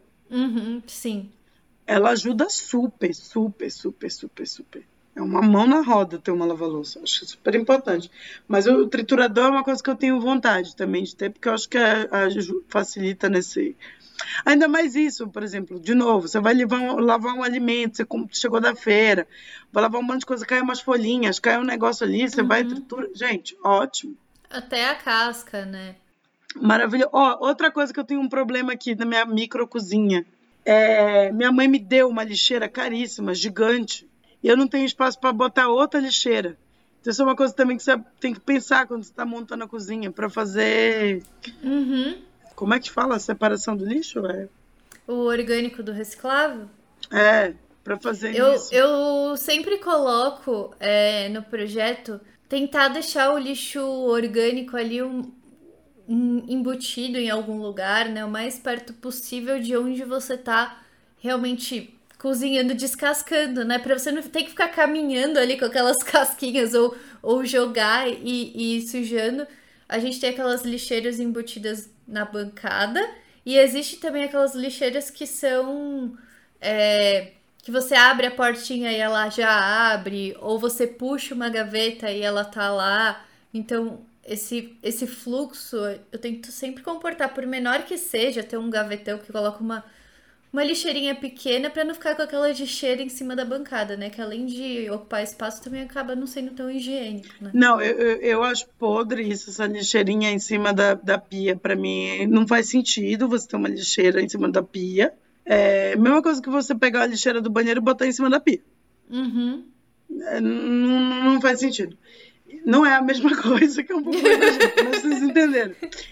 É, mas é, é isso. E isso é outra coisa importante que você falou. A lixeira tem que estar do lado da onde você está cozinhando. Porque você quebra um ovo, você joga, você, você joga. Uhum. Então, aqui no projeto que eu estou montando na minha cabeça, a gente vai fazer o, o carrinho que vai ser minha ilha. Uhum. E aí, dependendo do tamanho dele, ou tem que ter uma lixeira do lado, ou já podia ter uma lixeira embutida nesse carrinho. Olha que sonho. Sim, super, dá super pra fazer. Você só puxar e, e ir ali jogando. É super importante. E aí, no- numa cozinha mais dos sonhos ainda, o sonhozão, assim, se eu fosse global, é, seria ter um- um- uma horta em, em algum lugar. Hoje em dia tem várias marcas de, de hortinhas que, que, que não precisa estar no sol, não precisa estar numa varanda nem nada, que você consegue instalar dentro de uma cozinha. Tem uma, inclusive, que ela parece um, um frigobar, parece uma adega, é, e ela fica ali, de novo, aí você pode colocar dentro do móvel, ela é super bonitinha, branquinha, Que minimalista. assim. legal, não conheço. É, super bacana. E, então seria uma hortinha e aí um, um- e um lugarzinho talvez para fazer uma compostagem, alguma coisa assim. Tem um- uma coisa que é bem legal também, que eu não sei se você conhece. Bom, você já deve ter cozinhado em muitas cozinhas chiques, que é a calha úmida. Você já viu? Ela é como se fosse uma. É uma calha, mas é como se fosse uma cuba embutida na bancada, mas que aí você Uhum. consegue colocar vários acessórios, né? Usar como escorredor, colocar também hortinhas. Você coloca o módulo e ali já tem um- uma saída direto de esgoto, né? Então dá pra usar de champanheira, né? Colocar gelo, colocar várias coisas pra escorrer, talher e tudo mais, que, que é legal pra uma cozinha, né, ficar mais mais bem distribuída, né? Porque é aquele negócio nem sempre você tudo você consegue colocar na lava-louças, né? Tem uma coisa que você precisa ali secar Sim. na hora e você já coloca ali e deixa escorrendo, né? Maravilhoso, não? Mais uma coisa para a cozinha dos sonhos. E coifa? Qual que é a sua opinião? Ah, importantíssimo. Import... Não, tem que ter. O problema é que coifa é aquele negócio, né? É que nem impressora. Quando você mais precisa, ela pifa. é porque a gente tem dois, dois modos, né? Tem como trabalhar só como depurador ali E, a, e tem a coifa, que é a coifa mesmo, que ela tem o duto que leva, né, fora. Então, uma é o filtro dentro, que você tem que ficar trocando, e outra que, que é o que realmente mais funciona, né? Que é quando tem o duto ligando para fora. Só que quando a gente fala de apartamentos novos, é muito difícil a gente ter a saída externa. É, quem tem que prover, prever isso já é o próprio prédio, e eles não preveem, você não pode furar a fachada para fazer, né? Então, Exato. ou você usa, tem apartamento antigo que tem essa, essa saída, e aí você pode usar, ou em casa mesmo, né? Sim, e outra coisa, sabe que outra coisa que é importante para mim da coifa? A lâmpada. A iluminação. É, é mais um jeito de você ter luz em cima da, da boca do fogão. Uhum. Então, é uma coisa que eu também olharia assim na hora de comprar, de como é que fica, de quantas lâmpadas ela tem e tal. Porque eu acho essa luz da, da, da coifa super importante, assim. Uhum. Mas coifa, nossa, tem, tem que ter. Tem, tem que ter, assim. Não, não, não tem como. Ainda mais um apartamento micro. Aqui eu tenho umazinha, assim. Uhum. Tem que.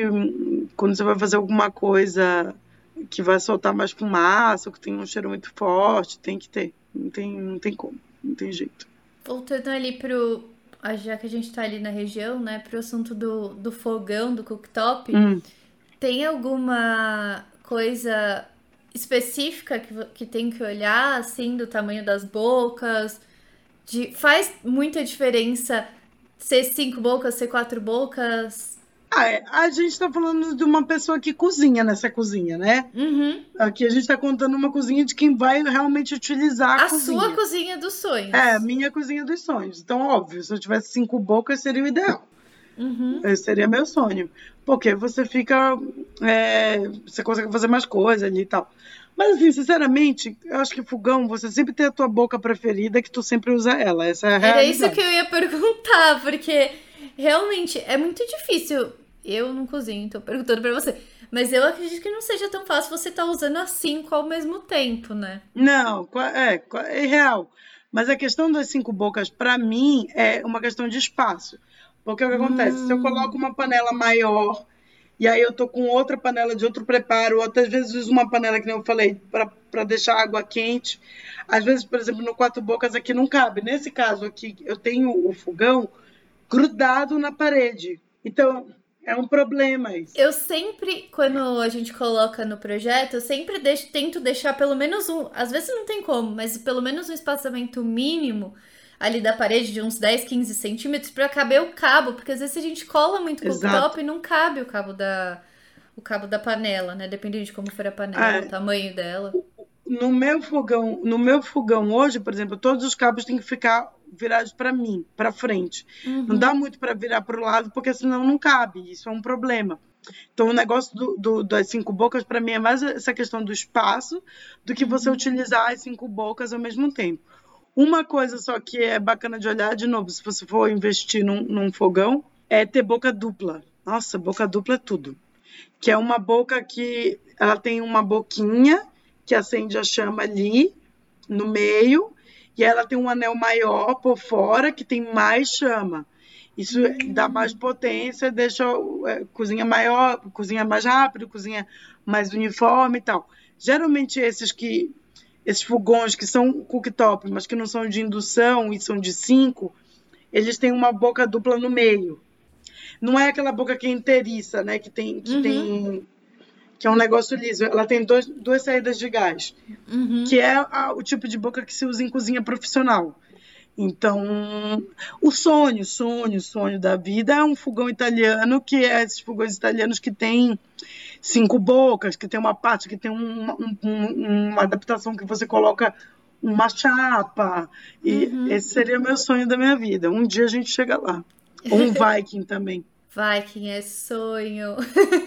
Ah, uma, uma geladeira Viking, puta merda. Aí eu cheguei na vida, não quero mais nada. Aí eu saio de casa mesmo. Você conhece também a. É, ai, eu não lembro a pronúncia, mas a Gagenal? Não, essa eu não conheço. Também tem uns incríveis, incríveis, assim. Tem um, um, algumas coisas que você não, não acredita. Tem muita coisa legal. Não, meu sonho seria um, um forno, um fogão Miele ou tem uma outra marca italiana que eu não lembro o nome agora, que é tipo, um nome tipo, sei lá, que é sei lá como é uhum. o nome. que é, que é também mais tradicional de cozinha, que é, é, acho que tá aí, eu acho que daí que vem meu desejo de ter uma cozinha escura com detalhes dourados, porque ele tem esse fogão, ele é todo de aço escovado, mas ele é mais escuro, e aí os detalhes dele, ele tem uma barra que é para você colocar é, guardanapo e tal, dourada, e o, as coisas são, são douradas, assim, é muito lindo. E a geladeira Viking. E a geladeira Viking de também escovada, assim, de inox. Nossa, sonho. E já que você falou de geladeira, né? O que, que você acha em questão de, de geladeira? Assim, tem alguma diferença? Porque tem a geladeira que é inverse, tem a geladeira que é duas portas, tem a geladeira que é em cima e embaixo. Você acha que tem alguma diferença ou não? Não, eu acho que é, essa aqui é invertida, que o freezer é embaixo, é bom porque geralmente o freezer é maior. Uhum. Então, a, a próxima geladeira, se eu, a hora que eu for comprar uma geladeira, eu quero comprar uma geladeira dessa. A da porta dupla era um sonho que eu tinha de criança, porque eu tinha uma casa da Barbie, olha como as coisas são, né? Eu tinha uma casa da Barbie, que a Barbie que, é, tinha essa geladeira. Uhum. Na minha casa a gente nunca teve. Mas aí eu comecei a ir para casa das pessoas que tinham, não sei o quê, e meu pai hoje tem uma dessas. E eu sinceramente acho que ela é um trambolho e que não tem tanto mais espaço assim do que uma geladeira normal. Eu não vejo é. muita vantagem nela, assim, sinceramente. Ela é gigante. E a única vantagem que eu vejo é porque ela tem aquela saída de água ali na porta, que tem outras que não são duplas que tem. Uhum. Isso eu acho uma puta uma vantagem, principalmente o gelo. É, e tem, tem algumas, e aí também muda na diferença do preço da geladeira, mas tem algumas que elas têm entrada de água tem essa uhum. saída na porta e aí você conecta a água, então ela já sai ali sempre. E tem algumas que são mais em conta, que aí não tem a saída de água, não tem entrada de água atrás, que aí você coloca a água num dispenser lá dentro e aí ela gela, mas aí você que tem que ficar repondo. É, mas é, é legal, é, não é tão prático, mas aí quando for escolher essa geladeira, tem que lembrar que tem que ter o ponto de água, porque se você né? Você vai, ah, eu quero essa cozinha, essa geladeira incrível, não sei o que, gasta uma grana, coloca lá, não vai funcionar se você não puxar o ponto de água, que não é uma coisa muito comum também da gente ter aqui, né? Que essa geladeira não é todo mundo que tem. Então é, é mais difícil existir um ponto de água atrás da geladeira. Então tem que, tem que lembrar disso. A gente, eu tô fazendo é. uma obra que a gente tá instalando uma dessa.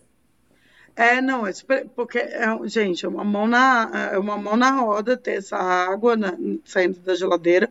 O gelo, principalmente, de novo, para cozinhar, ajuda muito. Você ter um gelo ali sempre prático para receber as pessoas e tal. E outra coisa importante também é o filtro d'água, né? Aqui no Brasil a gente não pode tomar água é, da torneira. Da torneira. Então aqui eu instalei um filtro também um filtrinho que é porque era o que cabia na minha cozinha. Então o meu sonho seria ter aquele que já gela já tudo, mas como não dá para ter, eu tenho um pequenininho. E aí foi uma das coisas que eu fiz na minha obrinha foi foi instalar esse filtrinho assim, que eu acho melhor do que o da torneira. Eu tenho instalado bastante um que é da torneira mesmo, mas um que é da tem da Deca e tem da Docol, que são uhum. nacionais que é dentro da própria torneira. Tem um da Docol que tem até uma filtragem por ozônio. Eu não sei também exatamente como funciona. Ah, então é uma boa solução. Que falam que para funcionar que. A água sai mais pura, que para quem cozinha falam que faz mais diferença, não sei exatamente. Então na próxima cozinha a gente já coloca esse. Já, já tá, tô anotando aqui na lista. Aí a gente entra em contato com todas as marcas, pede patrocina. Ai, que sonho. Nossa, né, gente, eu fui tanto na Leroy Merlin que eu já tava. Eu não sou dessa pessoa que vai atrás, não, mas eu já tava quase batendo lá. Falei, me ajuda, por favor. o último tópico que eu acho bem legal da gente falar, que é, que, é, que eu tento considerar na, hum. na obra, é ter um espaço perto do forno que é para ter os temperos, né? Os temperos mais na mão, para você não ficar ah, super. puxando tanto, né? É, de novo, aqui na minha cozinha improvisada, os meus temperos ficam embaixo da pia, porque é assim, é, tem a pia, do lado já tem o, o fogão. Então, embaixo da pia tem algumas panelas e eu tenho uma, uma parte de tempero. Eu comprei. Tem um, um negocinho de plástico. Você conhece loja de plástico, loja que vende coisinha de casa, uhum. que é tipo uma escadinha. Que geralmente eles vendem para você colocar maquiagem ou perfume, usar no banheiro. Uhum. E aí eu usei para botar tempero, porque assim eu consigo abrir e ver os potinhos ali. Mas isso é super. Outra coisa que eu acumulo muito. Quando eu viajo, por exemplo, é, eu não compro muita coisa. Eu compro pouquíssimo. Roupa, por exemplo, não compro. Uhum. O que eu trago é isso: é tempero, é comida, é vinagre. A última vez que eu viajei, eu trouxe três garrafas de vinagre. Nossa. Então, eu tenho vinagre que dá com pau. E aí é complicado porque eu não consigo ver sempre. Então, de vez em quando, eu tenho que dar umas mexidas aqui para eu lembrar umas coisas que eu tenho. Então, tipo assim, eu tenho, sei lá, uns cinco vidros de mel diferentes de lugares que eu trago, é, vinagre, azeite. Eu lembrei de uma cozinha que eu fiz há pouco tempo, que eu acho que seria a sua cozinha dos sonhos, porque ela tem tudo que você tá falando. Assim, só não tem uma... Que é uma cozinha justamente Ai. azul e branca. Nossa, sonho. É, é azul escuro e tem milhares de temperos e tem vários temperos do lado do, do fogão, assim. É, é muito legal pensar nisso. E eu falei que era a última coisa, né? Mas tem mais uma que eu queria te perguntar. Antes da gente ir para os quadros. É, tem alguma disposição que você acha melhor na ordem das coisas? Porque a gente tem na cozinha normalmente três pontos focais principais, né? Que é a geladeira, uhum. a cuba e o fogão, né? As bocas ali do, do, do que sai a chama para cozinhar.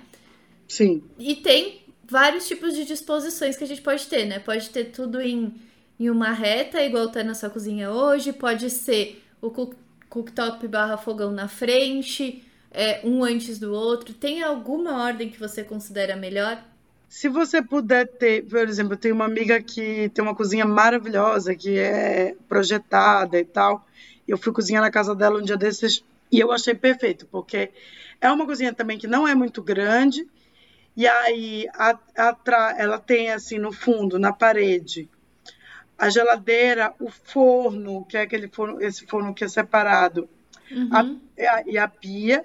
E aí em frente ela tem como se fosse uma ilha que é grande o suficiente para ter um fogão de cinco bocas, para ter um espaço na frente onde as pessoas sentam e ficam ali interagindo. Uhum. Tem um espaço do lado que você consegue fazer preparo. E ela ainda tem um espaço para o outro lado, que vai até o fundo da cozinha, que ela tem uma outra piazinha menor. E no final tem tipo a B-Blend, que seria o filtro de água e tal. Uhum. Então, é, é, esse eu acho que seria a, a a configuração ideal. Então, você ter o, o, o cooktop ali, o fogão, do lado já de onde você está preparando as coisas, ou na frente e tal, eu acho que é o, o ideal, assim. E aí, você ter o forno e a geladeira atrás, é mais prático você ficar rodando ali, ficar fazendo essas coisas, né? Eu, né, quando a gente projeta, a gente sempre tenta colocar, quando tem espaço, o forno é, na torre na torre quente que a gente fala, né? Que é o forno um pouco uhum. mais alto na altura do olhar. Você também prefere? Ah, sim. Melhor para ficar checando as coisas é o ideal. Que não tem que ficar abaixando ali quando tá. Abaixando, é. A única coisa do forno atrás de você é que talvez você esqueça do forno. Aí você tem que se atentar. não, não precisa necessariamente ser atrás, né? Mas é. do lado, ter uma torre. É. É. Não, que eu falei para mim que eu gosto de, gostei dessa configuração do forno atrás, assim. Mas é, é só isso. Mas eu acho que a, a estação de preparo, você tem um, um, um, um, Não precisa ser muito grande, pode ser uma coisa de dois, três palmos, assim. Você, mas tem que ter um, um lugar para você preparar as coisas. Se puder ser do lado do fogão, ideal. Acho que é isso. Legal, Clarice. Eu amei as eu dicas amei de também. cozinha. Não, eu amei, porque tem várias. Realmente, esses tópicos que eu perguntei são dúvidas que sempre surgem, que às vezes os clientes me perguntam, e, e eu tenho conhecimento realmente da parte é, né, de, de disposição, de funcionamento, mas essas coisas específicas dos elétrons, da funcionalidade e tal, É, uhum. Adorei saber, eu acho que vai ser super útil e sempre que alguém me perguntar, vou mandar ouvir esse aqui. Esse Chamando de referência. É, mas acho que, assim, a, o apartamento, a casa, enfim, ela, ainda mais quando você vai montar, quando você vai montar um projeto, acaba ficando muito com a tua cara. Então, Exato. os lugares que você usa mais são os lugares que você vai prestar mais atenção. No caso, para mim, a coisa mais importante, número um de todas, é a cozinha. Independente de eu trabalhar com isso ou não, porque eu gosto de cozinhar. Exato. Uma coisa que me deixa muito triste hoje em dia é, eu já estou começando a procurar apartamento, já estou indo em alguns apartamentos, e aí agora esse apartamento cela, que são esses apartamentos de 30 metros quadrados, Nossa. a cozinha ela é completamente esquecida, ela é basicamente um lugar para você esquentar a comida, não é um lugar para você cozinhar, uhum. sabe?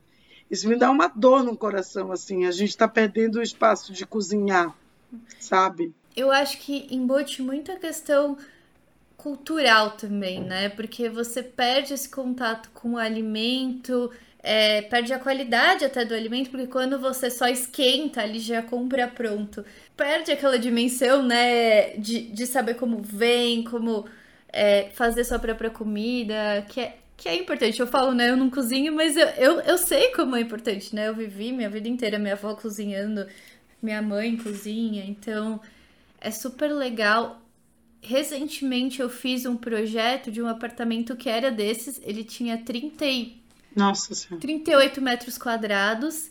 E aí a, eu falei pra, pra cliente, ela falou, ah, eu cozinho, não sei o que. E era uma bancada, assim, que, que vinha da construtora, minúsculo, menor que a sua é, ali que você mostrou, era bem pequenininho. Uhum. Eu, e aí eu, a gente fez várias opções de plantas e uma das plantas eu falei, meu, vamos esquecer essa cozinha, transformar essa cozinha aqui em sala e jogar a cozinha lá pra varanda.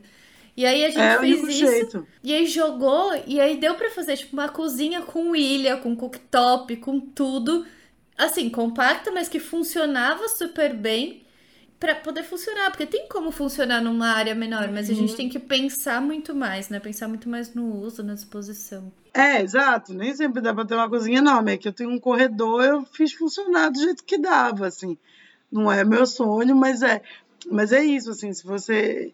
E a cozinha é um lugar muito importante na casa, né? Uhum. Tipo, eu acho que também tem isso, a coisa com os apartamentos menores, as pessoas estão perdendo essa coisa de receber as pessoas.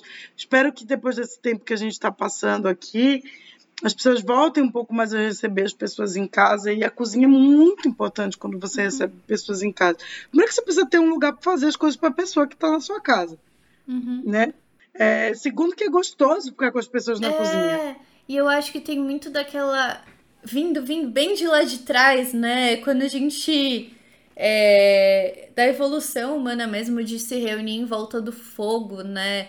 É, o contato social era isso, né? Tanto, tanto para cozinhar quanto para se aquecer, né? Das nossas origens. E a, a cozinha ainda tem isso, né? Então a gente.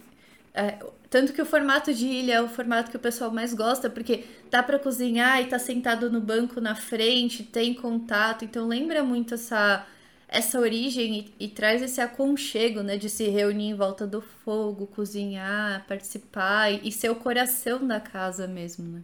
Sim, total. Total. E, tem isso, né, que as pessoas se referem assim, como coração da casa. Ninguém se refere a sei lá, a varanda como o coração da casa. A cozinha ela tem uma alma, ela tem um peso ali. É. Ai, Clarice, super obrigada. Tem outros dois quadros rapidinho, que eu quero tá só bom. uma ajuda sua, mas a gente vai responder rapidinho. Tá, eu não tenho nenhum compromisso, tá tudo certo. Então vamos pro perrengue dos ouvintes que eu peço lá no meu Instagram é, abro caixinha de perguntas para o pessoal me, me passar. E a pergunta que eu fiz, né, foi inspirada na Clarice se o pessoal já tocou obra sozinho e qual foi a maior dificuldade. E eu separei aqui algumas, né?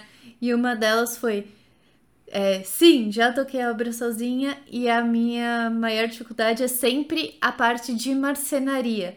E aí eu acho hum. que, que vem muito do que você falou, né? Que é a distribuição dos armários, é ter esse olhar mais técnico de, de ter né, é, isso e também o fornecedor né, de marcenaria, porque você conseguir traduzir essa linguagem, né? Da parte ah, do sonho para a parte técnica, né? Pro, pro cara, que é justamente o que o arquiteto Sim. faz, né? Fica no meio do caminho, traduz o que o, pega o que o cliente quer e transforma em dados e desenhos para virar realidade, né? Sim. Você também, você não teve essa parte de marcenaria, né? Teve ali na, no carrinho, né? É, eu procurei eu queria fazer, eu queria, eu não quero, na verdade, fazer um carrinho que eu quero que seja um, uma peça assim que vá comigo de casa para casa, sabe? Uma coisa que eu vá guardando durante os anos e tal. Uhum. E aí eu encasquetei que eu queria uma marceneira, a mulher. Uhum. E aí encontrei uma menina até que eu achei bacana, mas aí a, a nossa conversa acabou não fluindo e eu, e eu é, desisti, assim. Mas eu acho que é legal esse processo de fazer o, o, móvel, assim. Eu amo, eu amo. É a minha parte preferida. Vamos conversar, a gente desenha alguma coisa junto. Eu tenho contato de meu marido. Por favor, por favor.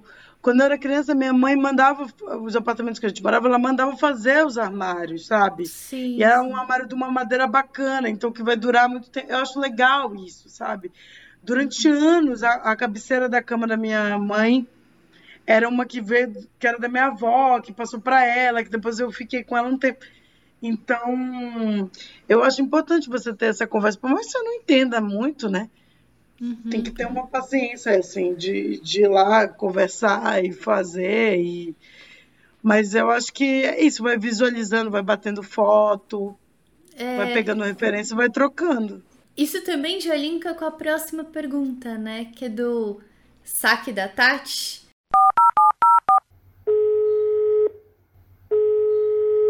Alô? Que eu peço pro pessoal mandar a pergunta aqui para eu tentar ajudar. E, e aí foi justamente isso que, que me perguntaram. Como ter noção da quantidade de armários que seja boa para deixar tudo organizado e guardadinho? E realmente, o, uma dica legal é você fazer uma, uma listagem mesmo de tudo do que você tem e dentro dessa listagem, ver o que, que é prioridade para você, que é o que a gente conversou, né? Putz, o tempero tem que estar tá na mão. A air fryer eu uso todo dia. Ah, o liquidificador eu uso quantas vezes? Eu uso todo dia, eu não uso todo dia, ele pode estar tá mais no alto. Eu tenho pipoqueira, eu tenho. Tem gente que tem máquina uhum. de algodão doce. Uhum. Isso é importante para você estar tá realmente na cozinha ou a gente pode abrir espaço pra estar tá no outro lugar, né? Nos apartamentos pequenos a gente realmente tem igual você falou, ah, meus pratos estão no home da sala, mas acontece bastante. Não falo no home da sala, mas a gente pensar em um móvel maior, uma cristaleira, algo assim fora da cozinha para guardar essas louças, que às vezes realmente não tem como, não comporta, mas a gente ter o lugar certo, né? Não fazer pegar as coisas e tentar encaixar na cozinha, mas ao contrário, né? É, tentar uhum. encaixar a cozinha de acordo com as suas as coisas, coisas que você necessidade. tem. É, armário é uma praga, porque quanto mais você tiver, mais coisa você vai colocar. Ah, sem dúvida. Então, por um lado, eu acho até bom, às vezes, você ter uma limitação de armário, justamente que aí as pessoas vão comprando essas coisas. A pessoa tem uma máquina de waffle, ela tem uma sanduicheira, ela tem um negócio de fazer algodão doce, ela tem um, um, um sei lá, você vai tendo várias coisinhas específicas que não tem necessidade. Não, e às vezes quanto mais específico é o negócio, menos você vai usar, né? É, exato, exato. Então também não adianta muito isso, assim. Acho que aí tem que ter um pouco de. Você tem que dar uma controlada. Mas aí você falou, e aí eu lembrei, estou falando da mercearia, eu lembrei que uma das ideias que eu tive aqui era colocar, porque a, a parede que tem em frente à pia não tem nada. Uhum. E aí minha ideia era colocar uma prateleira grande para colocar os temperos para conseguir ver também. E aí eu, no meio da, dessa minha loucura, como não tinha dado o negócio certo da maciaria com a, do carrinho, eu decidi eu fazer a prateleira. então tem uma parte na Leroy Merlin que você compra os pedaços Sim. de madeira. Eles até cortam, se quiser. Comprei tudo, tá aqui embaixo da cama, nunca fiz. Tá vai sair do apartamento, não vai fazer. Eu não sei o que eu vou fazer com esse pedaço de madeira. Eu tenho aqui. Comprei uma ripa, fiz todo o negócio que eu queria. Eu queria fazer a prateleira, eu queria que tivesse uma ripazinha assim para eu encaixar os, os, temperos e segurar, mas eu queria que a prateleira ficasse flutuante na, na parede, todas as coisas que eu vou inventando. Uhum. Eu, flutuante na parede e tal. Nunca fiz. eu não sou É. essa pessoa que faz as coisas, gente. Do it não sou. assim. Não, eu ia pintar e desistir. Aí teve outra coisa também que eu inventei nessa, nessa coisa de ficar perdida no Pinterest.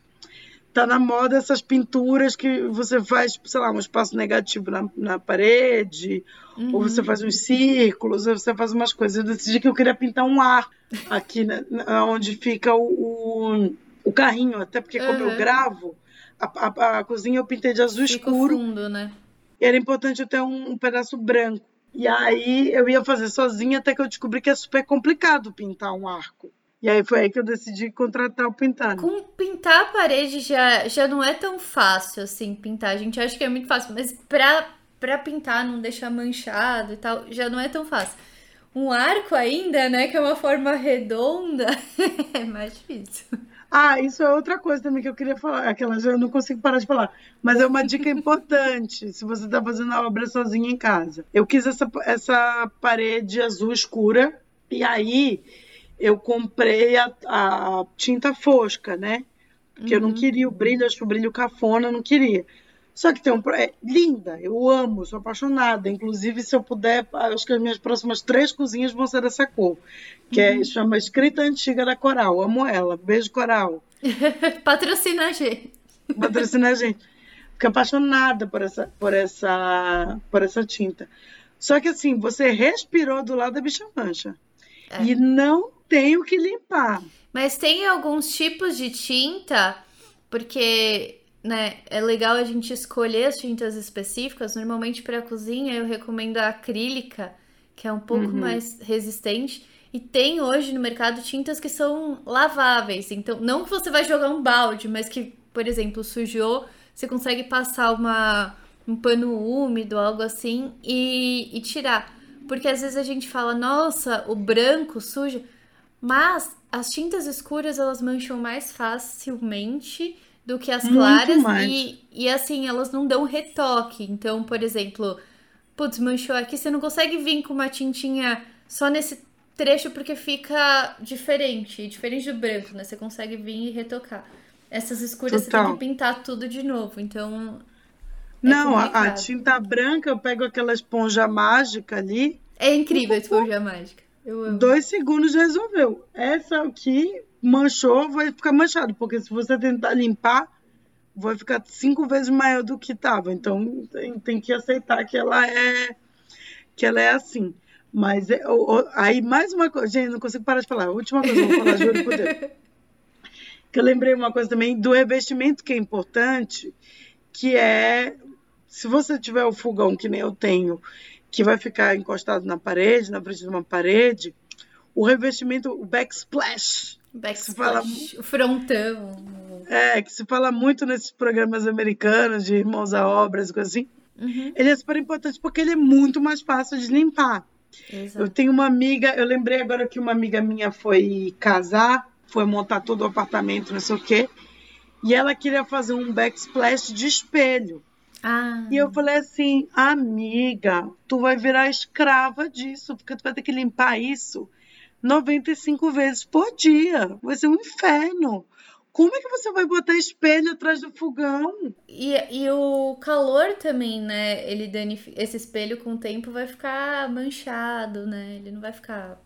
Exato. Gente, um inferno. Não dá, não dá. Até mesmo atrás da pia, porque espirra coisa, tem produto de Exato. limpeza, mancha. A não ser que você vai usar aquele espelho que tem aquele efeitinho oxidado, que eu acho lindo também. Uhum. Mas eu não acho que espelho é uma boa ideia para um backsplash. Vamos Não, de azulejão mesmo, que é mais fácil de limpar e, E tentar ter. Uma dica legal também é tentar ter revestimentos que tenham essa linha do rejunte menor, né? Ou, no caso que você fez, o Aham. rejunte mais escuro, porque o rejunte escuro, escuro. também é, facilita bastante na limpeza, né? Aquele rejunte mais grosso dos revestimentos mais antigos, né? É, e branco, ali caiu um molho, caiu alguma coisa, você não vai conseguir limpar, né? Se absorver. Então, Exato. A cozinha tem que ter bem essa, essa, essa preocupação da limpeza também. Piso é super importante nessa hora também. Uhum. É, tem os porcelanatos. Quando eu indico para cozinha, eu sempre gosto de, por exemplo, para um porcelanato que a gente fala retificado, que a borda dele é retinha. E aí você consegue fazer uhum. aquela junta de um milímetro e meio, dois milímetros do rejunte da cor do piso. Então, é, se fica fácil a limpeza, de preferência peças que sejam formatos maiores para ter menos junta ainda, para uhum. facilitar. E a dica final também, que eu tô falando um monte hoje, me empolguei com você, que eu adoro falar de cozinha. Eu acho que eu, eu acho o ambiente mais legal de projetar. Que é tentar ter base de alvenaria embaixo dos armários. Então, fazer uma base que aí você apoia o armário em cima, que aí evita de, de entrar aquela né, sujeira embaixo, ficar passando o rodo ali para limpar, que é difícil de acessar. Uhum.